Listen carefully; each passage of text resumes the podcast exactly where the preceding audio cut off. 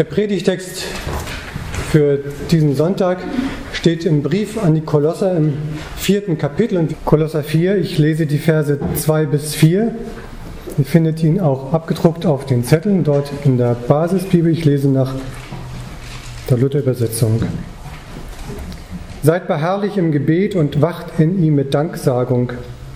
Betet zugleich auch für uns, auf dass Gott uns eine Tür für das Wort auftue und wir vom Geheimnis Christi reden können, um dessen Willen ich auch in Fesseln bin, auf dass ich es so offenbar mache, wie ich es soll. Lieber Vater, öffne uns dein Wort, dass wir besser verstehen, wie wir mit dir reden können. Amen.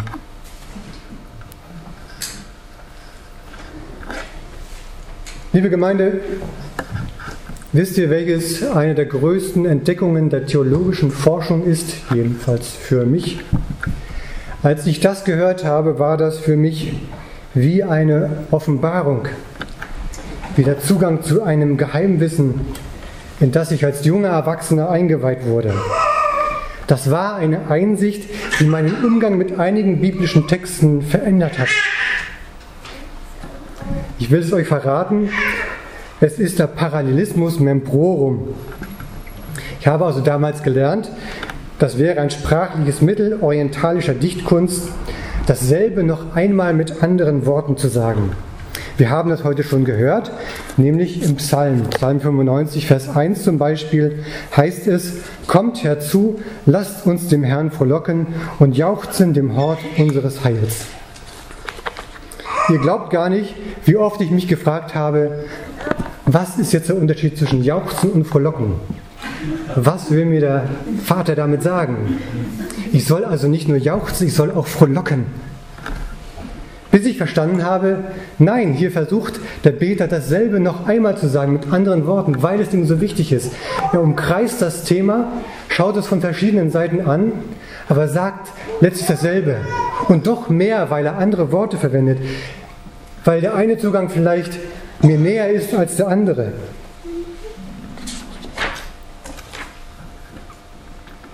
Und das war eine großartige Erkenntnis, insbesondere für einen Norddeutschen, für mich, ähm, der sich ja fragt, warum soll ich mit zwei Sätzen sagen, was ich auch mit einem Satz sagen kann? Und ihr wisst gar nicht, wie schwer es mir gefallen ist, das erste Mal eine Geschichte zweimal zu erzählen. Ich glaubte immer, wenn ich eine Geschichte einmal erzählt habe, dann wäre sie abgenutzt und zu nichts mehr zu gebrauchen. Inzwischen weiß ich, ich kann sie zweimal erzählen, möglicherweise sogar mit anderen Worten.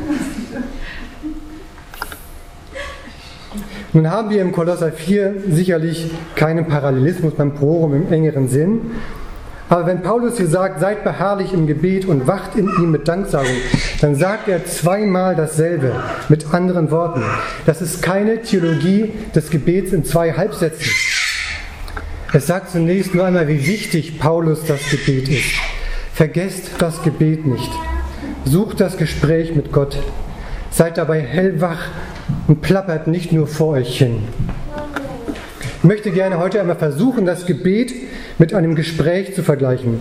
Einem Gespräch mit einer sehr vertrauten Person.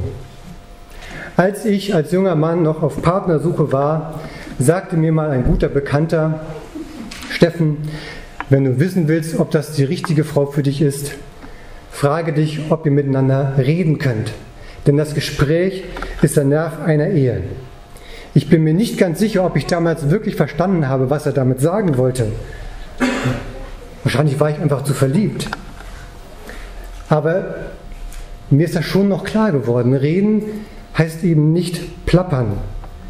Reden, ein echtes Gespräch heißt, sich dem anderen zu öffnen, ihm meine Seele zu zeigen, darüber zu sprechen, wie es mir wirklich geht, wie es in mir aussieht. Und interessiert zuzuhören, wie der andere mich sieht, was der andere zu sagen hat. Das ist Gespräch, kein Smalltalk. Den anderen ganz nah ranzulassen. Und das gilt sicherlich nicht nur für die Ehe. Nicht jeder hat einen Partner oder hat noch einen Partner. Ähnliches lässt sich sicherlich auch sagen für die Beziehung zu deinem Sohn. oder auch die Gespräche mit deiner Mutter oder für die Zeit mit deiner besten Freundin. Echtes Gespräch heißt immer, dem anderen etwas von mir zu zeigen und genau hinzuhören. Auch beten ist Reden mit Gott, kein Plappern. Gott die eigene Seele öffnen und ihm sagen, wie es mir geht, wie es mir wirklich geht. Und das muss nicht immer schön sein. Das kann auch mal ein Vorwurf sein oder eine Klage, vielleicht sogar eine Anklage. Aber solange ein Mensch Gott noch seine Wut entgegenschleudert, ist der Gesprächsfaden ja nicht abgerissen. Das zeigt doch immerhin noch, Gott ist mir nicht egal, sonst hätte ich ihn doch schon längst ignoriert. Gut, das steht so jetzt nicht im Kolosser 4 in diesem einen Vers von Paulus, aber auch Paulus lebte ja in der Tradition der Psalmen. Und gerade die Psalmen falten ja das volle Spektrum von dem, wie Menschen mit Gott geredet haben, wie sie ihren Dank ausgedrückt haben oder ihren Lobpreis, ihre Anbetung, aber auch eben ihre Bitten vorgebracht haben, ihm, ihm geklagt haben, was ihnen schwer fiel. Selbst jammern ist erlaubt. Und wenn uns die Worte fehlen, dann dürfen wir uns der Worte anderer bedienen, zum Beispiel in den Psalmen. Und ich darf lernen, dasselbe zweimal zu sagen, auch im Gebet, mit anderen Worten zum Schreiben. Das fällt mir bis heute schwer. Ich staune jedes Mal, wenn ich andere sehe, wie sie wortreich äh, beten können. Ich übe noch. Lasst das Gespräch mit Gott nicht abreißen. Sagt ihm, wie es euch wirklich geht. Lasst ihn ganz nah ran, an das, was euch wirklich beschäftigt. Zeigt es ihm und fragt, was er dazu zu sagen hat. Das Zweite, was mir hier wichtig ist, ist die Danksagung. Ich möchte zunächst wieder auf das Gespräch mit einer vertrauten Person beziehen. Sagt doch einfach mal Danke. Sagt ihm oder ihr, woran ihr euch freut, nicht nur was gerade nicht so gut läuft oder was euch ärgert. Sagt Danke. Ja, das Gejammer darf auch mal sein, aber vergesst doch nicht wahrzunehmen, was alles gut ist und was ihr alles aneinander habt. Und seid dankbar dafür. Drückt es aus. Denkt es nicht nur, sagt es auch. Und wieder passt dieser Vergleich besonders gut bei Ehepartnern, aber sicher auch in anderen Beziehungen mit Menschen, die uns besonders nahestehen. Und es gilt auch für die Beziehung zu Gott, das Gespräch mit ihm. Man kann in Beziehungen zwischen Menschen so ein Dauergenörgel ja fast jede Beziehung ruinieren. Soweit ich weiß, ist Gott da sehr geduldig. Aber das Danken nicht zu vergessen, das war Paulus ganz wichtig, das noch mit zu erwähnen.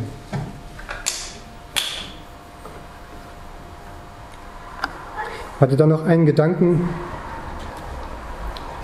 Danken, weil manchmal hat man so einen Eindruck in, in Gesprächen, dass, man dass manche andere klein machen, damit sie sich selber größer fühlen. Und ich finde, Danken ist auch ein Weg dazu, den anderen groß zu machen, zu sagen, was toll ist an ihm, was wirklich gut läuft. Und auch das dürfen wir im Gebet tun. Wir können Gott groß machen.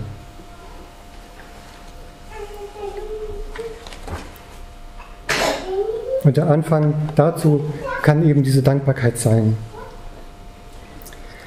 Als letztes formuliert Paulus hier einen ganz konkreten Wunsch, eine konkrete Bitte um Fürbitte bei Gott. Ich möchte das wieder mit einem Gespräch vergleichen mit einem anderen Menschen und sagen, formuliert doch bitte eure Erwartungen. Sagt dem anderen, was ihr euch wünscht und geht nicht davon aus, dass er oder sie eure Wünsche schon erraten wird, weil ihr euch doch so gut kennt. Ich habe den Verdacht, wenn man sich selber mal zwingt auszudrücken, was man sich wünscht, wird vielleicht viel schneller klar, dass der eine oder andere Wunsch vielleicht gar nicht so sinnvoll ist. Man zwingt sich nochmal nachzudenken über das, was man jetzt eigentlich möchte. Wenn es dann heißt, ich dachte, du räumst mein Fahrrad in die Garage, weil ich so schwer beladen war, woher sollte der Liebste das denn wieder wissen? Hat er überhaupt gesehen, wie du ins Haus gekommen bist? Also sagt nicht nur reichlich Danke, sondern sagt auch bitte, bittet einander. Gebt dem anderen die Chance zu erfahren, was ihr wollt. Und in einer Vertrauensbeziehung werden wir sicher damit leben können, umgehen können, wenn nicht jede Bitte erfüllt wird. Denn auch der andere hat ja Wünsche und wir hören ihm zu oder ihr zu und wollen wissen, was er oder sie möchte. Und das ist im Gespräch mit Gott eben auch wieder nicht ganz anders. Auch wir dürfen unsere Bitten vor Gott tragen. Und wir sollten nicht einfach denken, ach Gott weiß sowieso alles, was ich mir wünsche, wieso sollte ich das noch ausdrücken? Nein, Gott selber wünscht sich, dass wir das formulieren, dass wir ausdrücken, was wir gerne von ihm möchten.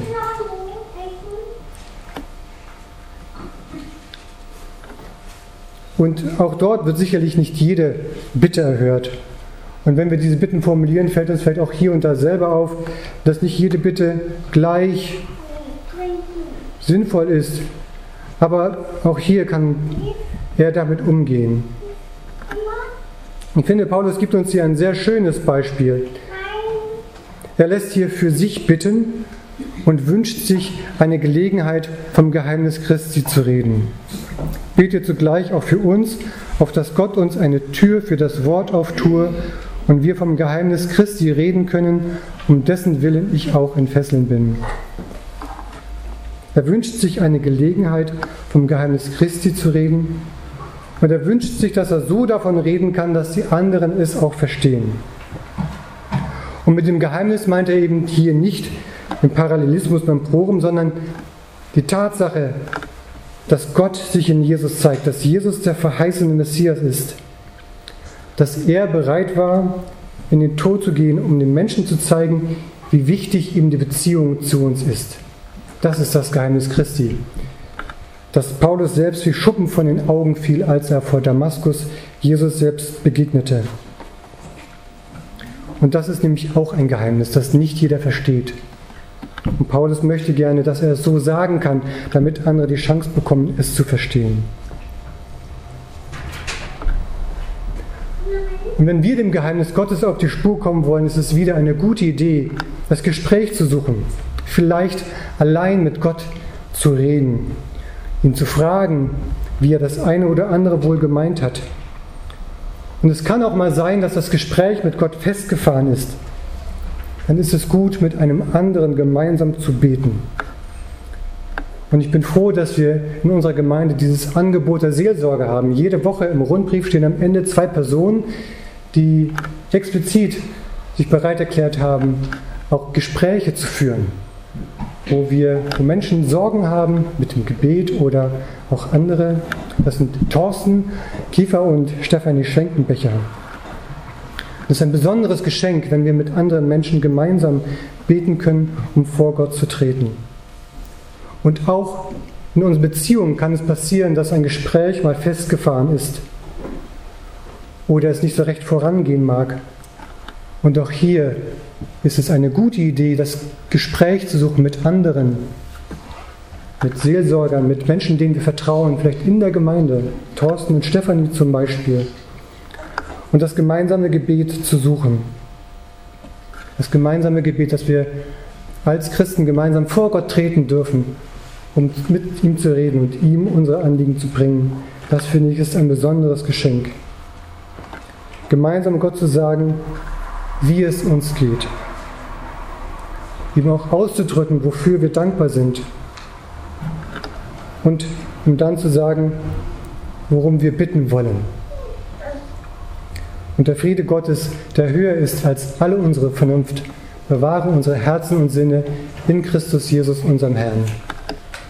Amen.